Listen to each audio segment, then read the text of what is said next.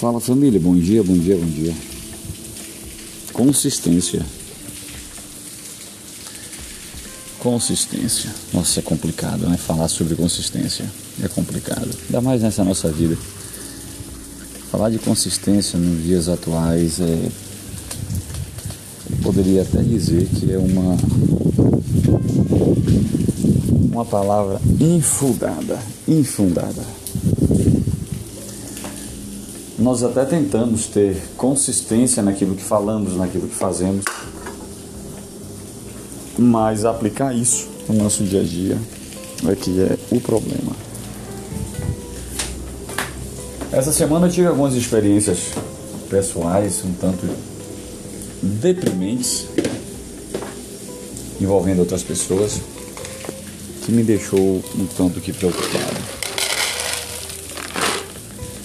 Você vê pessoas com tanta tanto dom, né? Pessoas que ergueram e levantaram pessoas de forma sobrenatural pelo poder de Deus na vida deles. E essas pessoas entregando os pontos, essas pessoas é, duvidando de si mesmas. Essas pessoas tratando elas mesmas com tanta indiferença É complicado, viu? É complicado.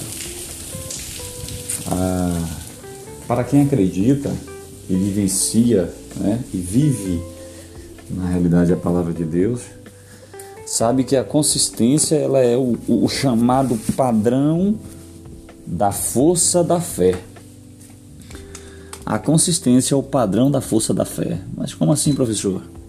Olha, aquele que crer que Cristo é o Senhor da sua vida e ele vai viver pela fé, por mais circunstâncias ruins que ele venha passando, ele tem que não crer, mas viver o que ele acredita, no propósito, no foco que ele almeja para a vida dele.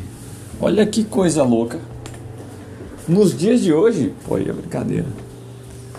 Nós temos, nós temos amigos pastores, amigos, amigos é, cristãos que estão passando por uma barra, meus amigos,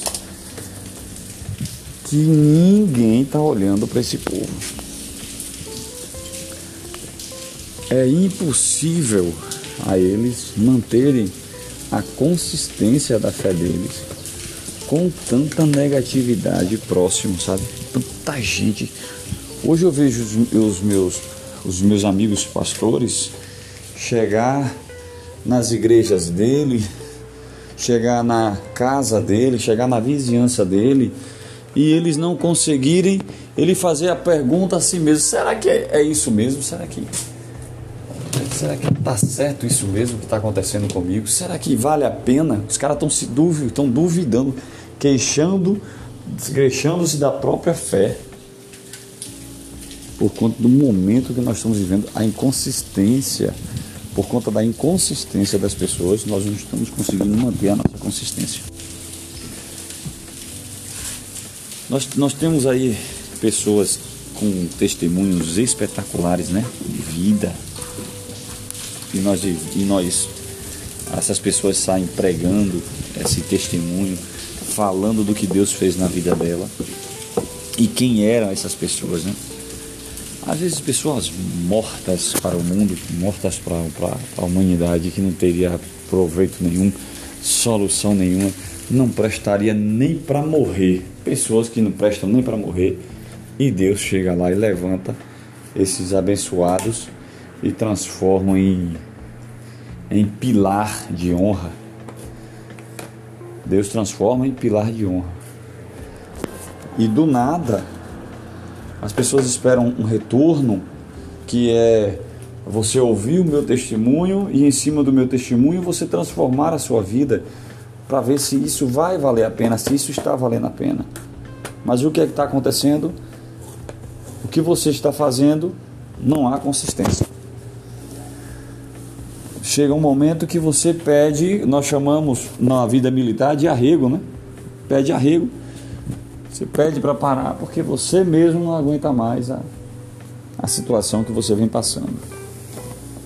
Ter consistência na vida é muito mais, vai muito além do que você esperar com que as pessoas façam em retribuição aquilo que você vem vem trilhando, vem fazendo. Eu sei que, né, vamos falar, ah, mas temos que fazer as coisas sem esperar nada em troca.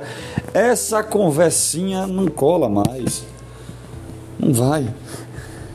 Por conta disso, as pessoas estão aí se desguarnecendo as suas armaduras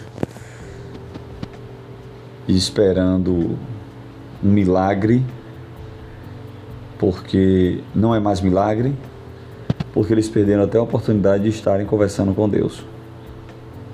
Não sentem mais Deus Pai, não conseguem mais ter a sensibilidade de sentir o Espírito Santo. Persistência. Persistir neste mundo em busca de algo que nós achamos que é certo, é complicado, viu? Mas eu quero ainda assim, no meio de todas essas dificuldades, eu quero falar uma coisa para você que tá, que vai ouvir esse áudio. Dê uma oportunidade ao Espírito Santo apenas. Chama ele, convida ele para fazer o que você está fazendo agora. Convide ele para estar próximo a ti. Você vai ver que coisas boas vão acontecer na sua vida. Não desguarneça a sua fé.